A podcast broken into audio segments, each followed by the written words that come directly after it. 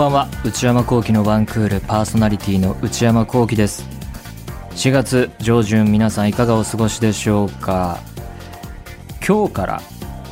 この放送から超 A&G プラスでの放送時間が変わって深夜0時24時からの放送になっていると。でですね、えーこれは今日からではないんですがこの春から文化放送そして東海ラジオでも毎週木曜の深夜2時30分から放送と。ややこしいんです。最初最速にあたるのが超 A&G プラス。皆さんおなじみ。で次に何が来るかというとこの番組は各種ポッドキャストでサブスクとか YouTube でも流していますからそれが2番目。で一番最後に、まあ、いわゆる地上波文化放送東海ラジオ毎週木曜。こんな地上波の放送を冷遇していいんですか？よくその辺の事情は知らないですよ僕は。そういうとこ口出しませんから。ただ喋ってね内容どうしようかなっていうふうに考えるだけにしてますから。その辺の事情は知りませんよ。でもやっぱラジオっていうのはなんか地上波があってでその後にこういろいろ最近はねどの番組も、まあ、ラジコが生まれて、えータイムフリーエリアフリーとかでいろいろこう場所とか時間にとらわれずっていうのはあるけどまずはやっぱラジオでみたいなのがやっぱりね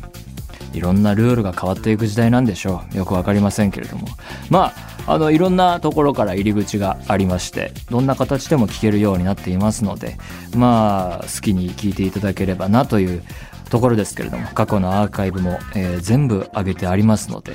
えーお好きに楽しんでいただければと思いますが。さてこの間休みがあってその前の日休日の前の夜に仕事終わって帰ってきたらちょうど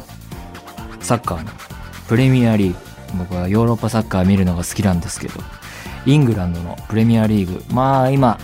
いろいろこう、まあ、価値観とか見方はありますけれども、まあ、資金がたくさん集まってくるので、えー選手や監督に人材が豊富で世界中でファンの多いリーグがプレミアリーグなんですけれどもそこのいい試合やってて始まるぐらいのところでリバプールっていうチームと、えーマンチェスターシティっていうチーム、まあ、強いチームですねどっちも、えーシティ今年優勝まだ狙ってます。いけるんじゃないかっていう。そういうまあいいカードがあったので、えーお風呂も入らずとりあえずサッカー見始めて家で期待して見始めたんですけど結果スコアは1対44対1で、まあ、シティの勝ちでね、まあ、割とあーっていう感じでリバプールが、ま、3点差ですから、まあ、ボロ負けと言ってもいいんだと思うんですけれど負けちゃってまあまあこういう試合もあるかなという感じで見てそしたらそれの後というかもうダブってたかなちょっと詳しい、えー時間は忘れちゃったけどその次三笘選手の在籍しているブライトンっていうチームとブレントフォードっていうチームの試合があってこれ今度見出してこっちは盛り上がりましたね。最終的な結果は3対3で引き分けで、まあ、ゴールがねたくさん入ってどっちが勝つかなっていう試合だったので盛り上がってとっても面白かったんですがこれ試合見てる途中ぐらいであそうだって思い出して僕のあの友達でアメリカに住んでる友達がいてでその人から今度あの時差とかね含めていい時に電話とか、まあ、ビデオでもいいし話そうよって言われてたの思い出してあこれ今サッカー見ながらできんじゃんって思ってまあちょっと失礼かもしれないですけど 目はサッカー見て耳は友達と話すっていうのでいいっていう風に言おうと思ってでちょうど時差も、えーこっちの夜夜中だと向こうが朝から午前中から昼にかけてっていう風になるのでちょうどいいなと思って連絡して。でその連絡投げかけてでお風呂も済ませてみたいなのをわーっていう風にやってでそっからねサッカー見ながら友達と話し始めまして。その日すごくてブライトンブレントフォード終わってもまだ試合あってもう夜中でしたけどね。今度は、えプレミアリーグじゃなくてブンデスドイツのリーグですね。ブンデスリーグ。あのあのドルトムント対バイエルン。これねブンデスファンの人はもうおなじみというか説明不要ですがブンデスはずっとバイエルンというすんごい強いチームがいてそこが勝ち続けていたんですけれども今年はね僕ブンデスあんまり追いかけてないのでどういうメカニズムか分かんないけど割と混戦で他のチームも優勝するできるかも。バイエルン今年は難しいかもっていう状況なのででその筆頭がドルトムントでドルトムント今年こそ優勝香川選手がいた時以来久々にっていう風になるかなっていうだからちょうど直接対決だよねドルトムント対バイエルンが。あこれ久々にブンデスちゃんと、えー、ハイライトじゃなくて試合見ようと思って。その時はもう友達と話しながらサッカー今見てるんだとか言って、えー、言ってたんですけど結果4対2ですよ。しかも4対0からのまあいろいろこうバイエルンバイエルンが勝ったんですけどバイエルンがちょっと気持ち緩んだのか選手がこうパワーをセーブし始めたのか分かんないけど2点入った形なので4-0までいった時にああまあなんだかなみたいなああっていうね。スポーツですからね、まあ、全部が全部この間の野球の WBC みたいにもうギリギリのこうどうなるっていう風にはなかなかならないんですよね。そこがね難しいところなんですけど。だからその休みの前日に帰ってきてすぐサッカー見出してずっとかじりついて見てたわけじゃないですけどお風呂も入ったりしたんで。ドルトムント対バイエルン終わったらもう朝方ですよ。朝になっちゃってね。いやその後寝たんですけど。野球も野球でプロ野球始まって毎日試合やってて見るのファンの人大変だなと思うんですけどサッカーはサッカーでねなかなかこれ大変だなと思ったそんな日がありました。それでは内山昂輝の1クールスタートです。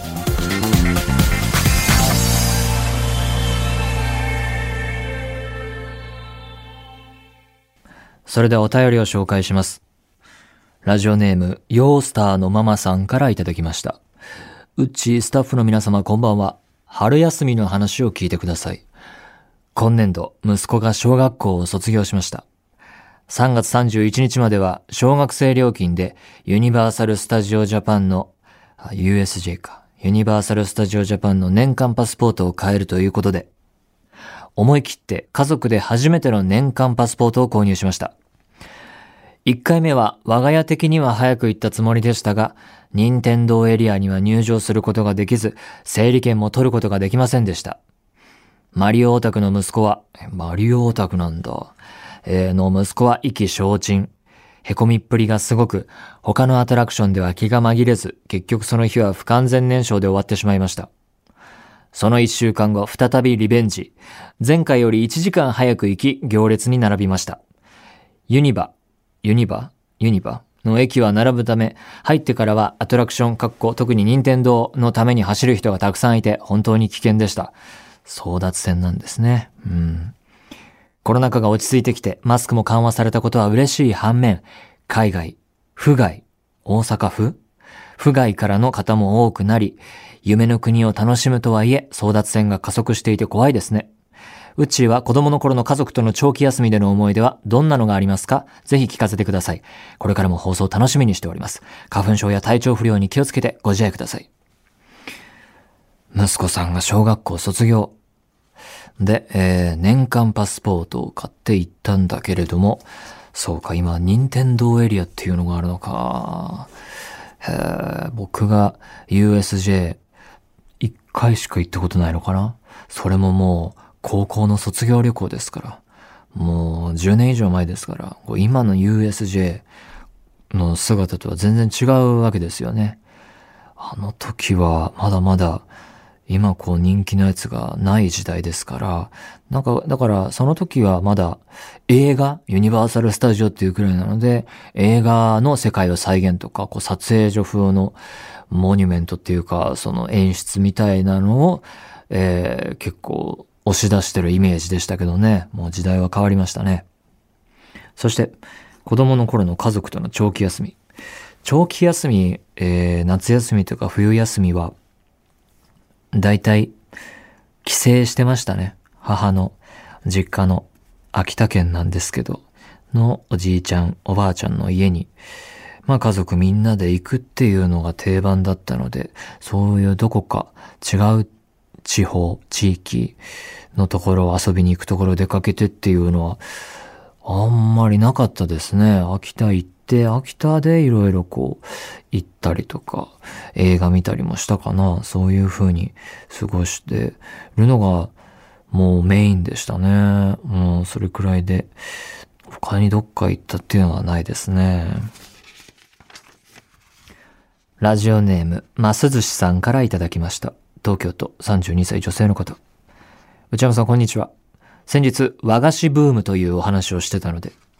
しましたね。和菓子、美味しいなと。私の好きな和菓子をご紹介します。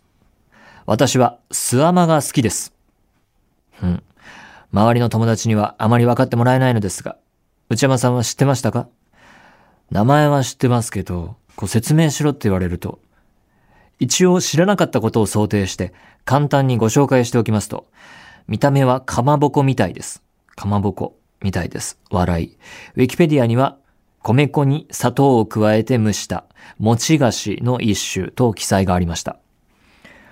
程よい甘さでもちもちした食感が魅力的です。もしまだ食べてないようでしたらぜひ食べてみてください。また、内山さんのおすすめ和菓子もあったら教えてください。人生全体の中ではどっかでは食べてると思いますけど、近年は見られないですね。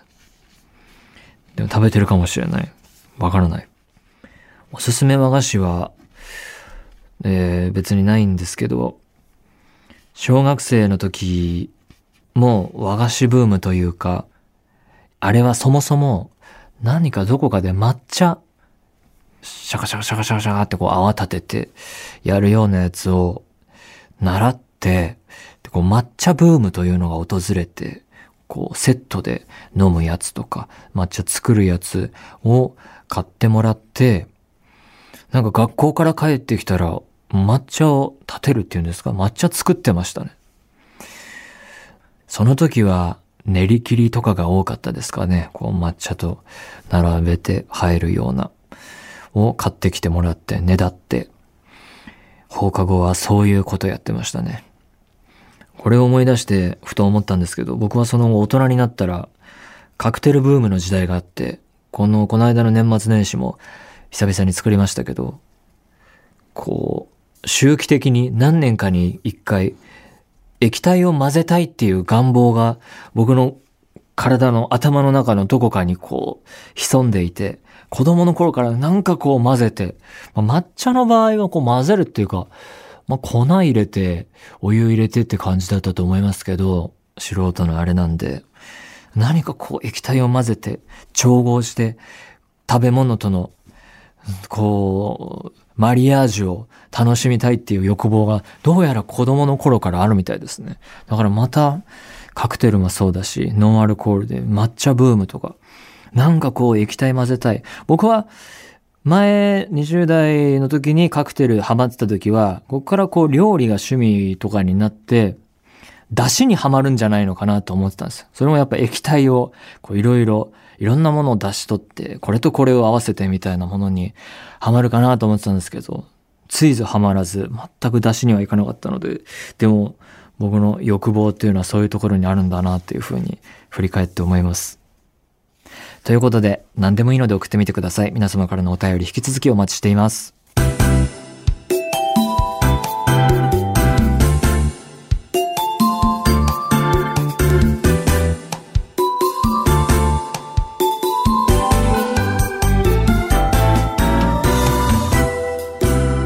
内山幸喜のワンクール。内山幸喜のワンクール。続いてはこちらのコーナー。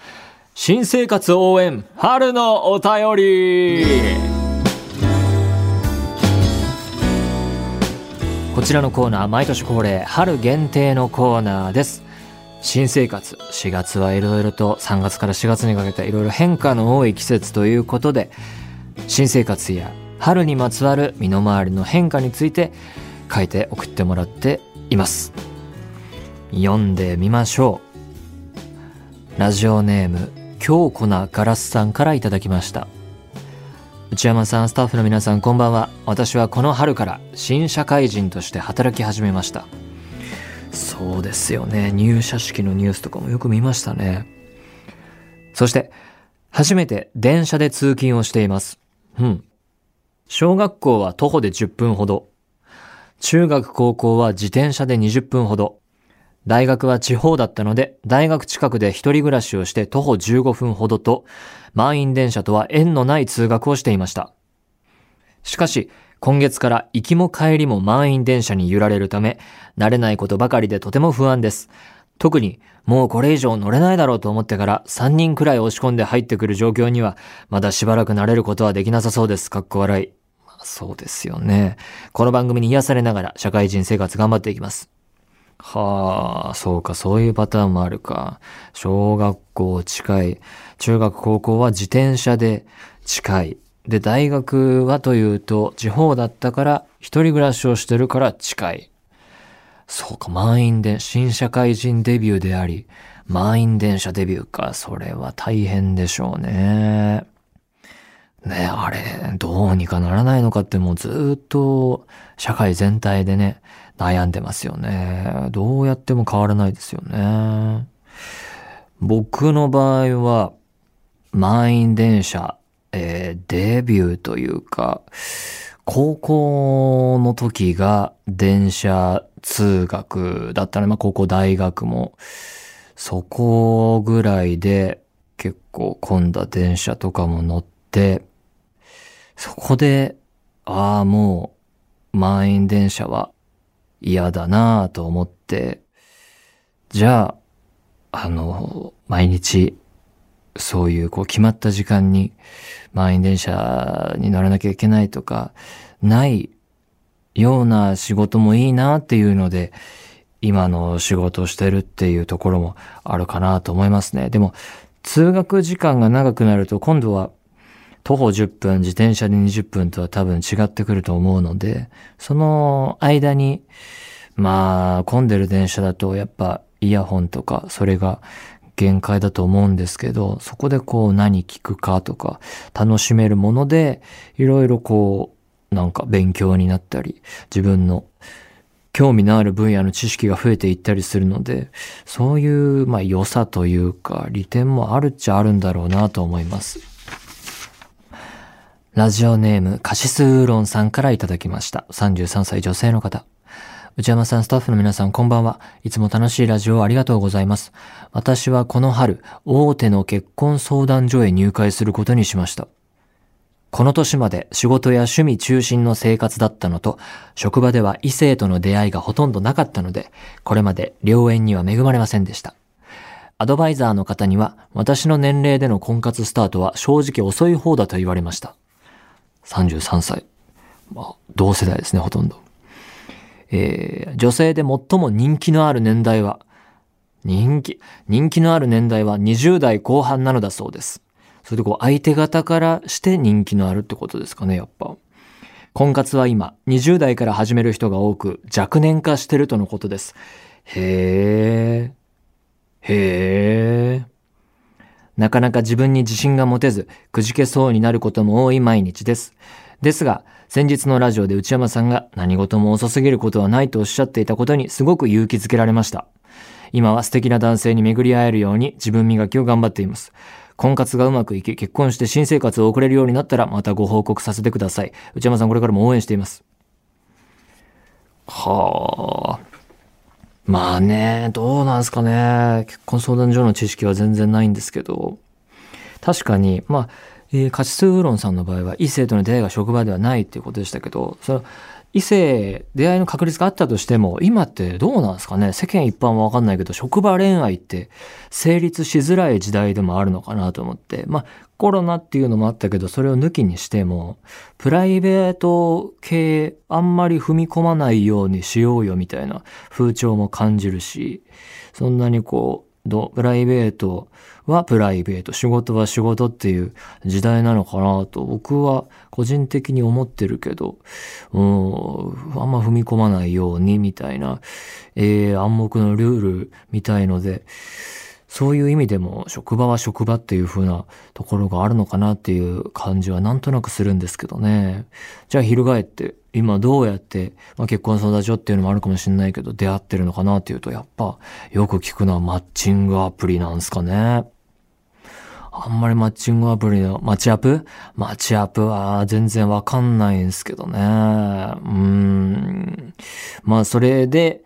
えー、有効活用して出会ってる人もいるだろうし、ちょっとそういうんじゃないなっていう人は結婚相談所とかそういう専門のところで縁結びをしてもらうっていうことなんですかね。あとみんなどこで出会ってんのかな？出会、ここで出会いましたのコーナーやるか。ここで。この混迷の時代における私は、まあ、結婚でもいいし、まあカップル、パートナー何でもいいですけど、ここで出会った。なんか、人生における意外な出会いみたいなのもね、こうやっていろんなリスナーの人がいたら、ここで出会いました。恋人じゃなくても、友達とかでもいいのかな？ちょっと一人、今スタジオ来て、誰もいないんですけど、一人脳内企画会議してるんで、出、ここで出会いましたのコーナー。ちょっと、これから揉んでいこうと思います。ということで、そんな感じです。ラジオネーム、あやさんからいただきました。大阪の方。内山さん、こんにちは。毎週楽しくこのラジオを拝聴しております。私は無事第一志望の高校に受かり、この春から高校生になります。ですが、その高校には同じ中学の友達が一人もいません。おー。その上私は積極的な方ではないので不安でいっぱいです。この間、学校に行った時周りを見るとほとんどの人が席の前後の人と話していて、ますます不安です。もう不安なのね。春は出会いと別れの季節と言われていますが、確かに。本当に新しい出会いはありますでしょうか？あります。また、内山さんは初対面の人と話すときどうやって話しかけていますか？アドバイスなどありましたらお願いします。これからも内山さんのご活躍を楽しみにしております。春から高校生。中学の友達いない。だからこう、頼れる人がいないって感じだ。はあ。でもやっぱり僕の高校生を思い出しても、もう時代も違うと思いますが、まずやっぱそこ定番ですよね。席の前後、出席番号とか ID の前後。僕高校1年生の時に同じクラスで席が後ろか前か忘れちゃったけど前後でなんか知り合いになって、ああれかな？同じその、行ってた高校が帰国子女の人もいれば、僕みたいにずっと日本で学校通ってきました、小中と来ましたっていう人も、いろんなパターンの人がいたんで、一般組だったんで僕は一般生だったから、そういう点でも、こう、共感する部分もあったのか、前後でたまたま会った友達と、今でも友達ですね。たまに会ってるし、最近はないんですけど、一時は家族ぐるみの付き合いみたいな感じで、うちの親とみんなでご飯食べてとか、その人の実家に泊まりに遊びに行ったりっていうのは、席の前後でしたね。だからもう何にも、ただ、たまたまの出会いでっていうパターンもあると思いますけどね。うん、だから不安にならず、えー、そこは一つ定番の道かなと思うんですが、まあ、どうやって仲良くなるかって忘れちゃいますよね。友達になってからだと。学校だったら、まあさっきみたいな席とか、部活とか、授業で、いろいろね、僕の場合は結構移動教室っていうんですかね、あっち行ったりこっち行ったりっていうのが多かったんで、その、クラス自分のクラス以外の人ともなんか会って喋ったりとかもあったんで、なんかこの授業の時に話す人とか、その授業を通して出会ってなんか仲良くなって、一時仲良くなってみたいのもあった気がするなもういろんな出会いの入り口はあると思いますけど、まあ、友達作らなきゃってやって急ぐのが一番良くない気もしますね。あんま閉鎖的になりすぎないメンタリティも大事だし、友達友達って言ってこう、誰かで構わず行くのもありだけど、まあ、人によっては合わないなということもあるかもしれないから、まあ、それなりに慎重に、どんな人かわかんないので、徐々にっていうので、ちょうどいい気がしますけどね。うん。で、初対面の人と話すときどうやって話しかけていますか？今は、もう大体、いや、9割方、100%仕事の出会いなので、まあ、年下の人と話すっていう割合が多い気もするし、初対面という意味では。無難なプライベートをそんな詮索してもしょうがないので、当たり障りのないところからでいいんじゃないですか。僕は昔、10代とか20代前半の頃は、天気の話とか、暑い寒いとか、あの、花粉症の話がどうとか、もう話してる人をバカにしてましたけど、そういうのも大事だ。やばいね。なんかやばい、これは。良くない、良くない大人になってるかもしれないね。自分が、自分のティーンの時とか、20代の時に抱きすべきと思っていた対象の大人になってるかもしれないね。でも、当たり障りのない話も、話題もいいかなと、最近は思ったりするので。でも、昔、僕は子役をやっていたんですけど、子供で、アフレコスタジオとか撮影の現場に行った時に、やっぱその年上の大人の人たちが話しかけてくれるんですけど、今日給食なんだったとか、学校で今何流行ってるのとか、何回も何回も何回も何回も何回も何回も聞かれて、うんざりしてましたけど、でも、それはね、こういうことですよね。輪廻じゃないけど、そういうこともあると思うので、まあ初対面の人から無難な話されても、まあまあ、なんかこう、良かれと思ってくれてるんだなっていうふうに捉えるっていうことが大事だと、えー、30代に入った内山古希は思っていますけども。ということで、まだまだ募集していきます。5月くらいまではやる予定です。皆さんの新生活、春にまつわる身の回りの変化に関するメールお待ちしております。以上、新生活応援春のお便りでした。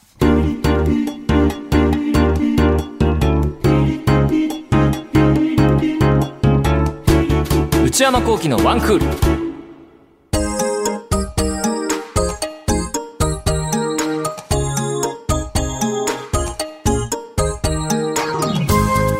内山幸喜のワンクール、そろそろお別れのお時間です。皆様からのメール引き続きお待ちしております。そして、内山幸喜オフィシャルノート、内山幸喜の踊り場、毎週木曜の夜に更新しています。最新の記事はエッセイの内容です。えー、ここでまたお知らせさせていただきます。内山昂輝の踊り場、ノートでやっておりますけれども、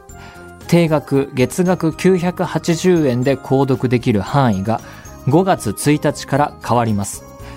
変わる前はですね、えー、前までは全て定額で、これまでのコンテンツは全て読めるようになっていましたが、それが変わります。こちらについて詳しくは踊り場のノートにもその内容が上がっていますし、え公式ツイッターでも説明してありますので、そちらをぜひご確認ください。よろしくお願いいたします。番組宛てのすべてのメールの宛先は one.joqr.net one.joqr.net、えー、懸命にどのコーナー宛てか書いて送ってください。お願いします。番組公式ツイッターアカウントは、アットマーク、one, アンダーバー、joqr です。こちらもぜひチェックしてみてください。この番組は、ポッドキャストと YouTube でも配信中です。ポッドキャストは、ポッドキャスト QR、Spotify、Amazon Music など、YouTube は文化放送エクステンドの公式チャンネルで配信しています。更新は火曜日の夕方の予定です。それではまた来週。さよなら。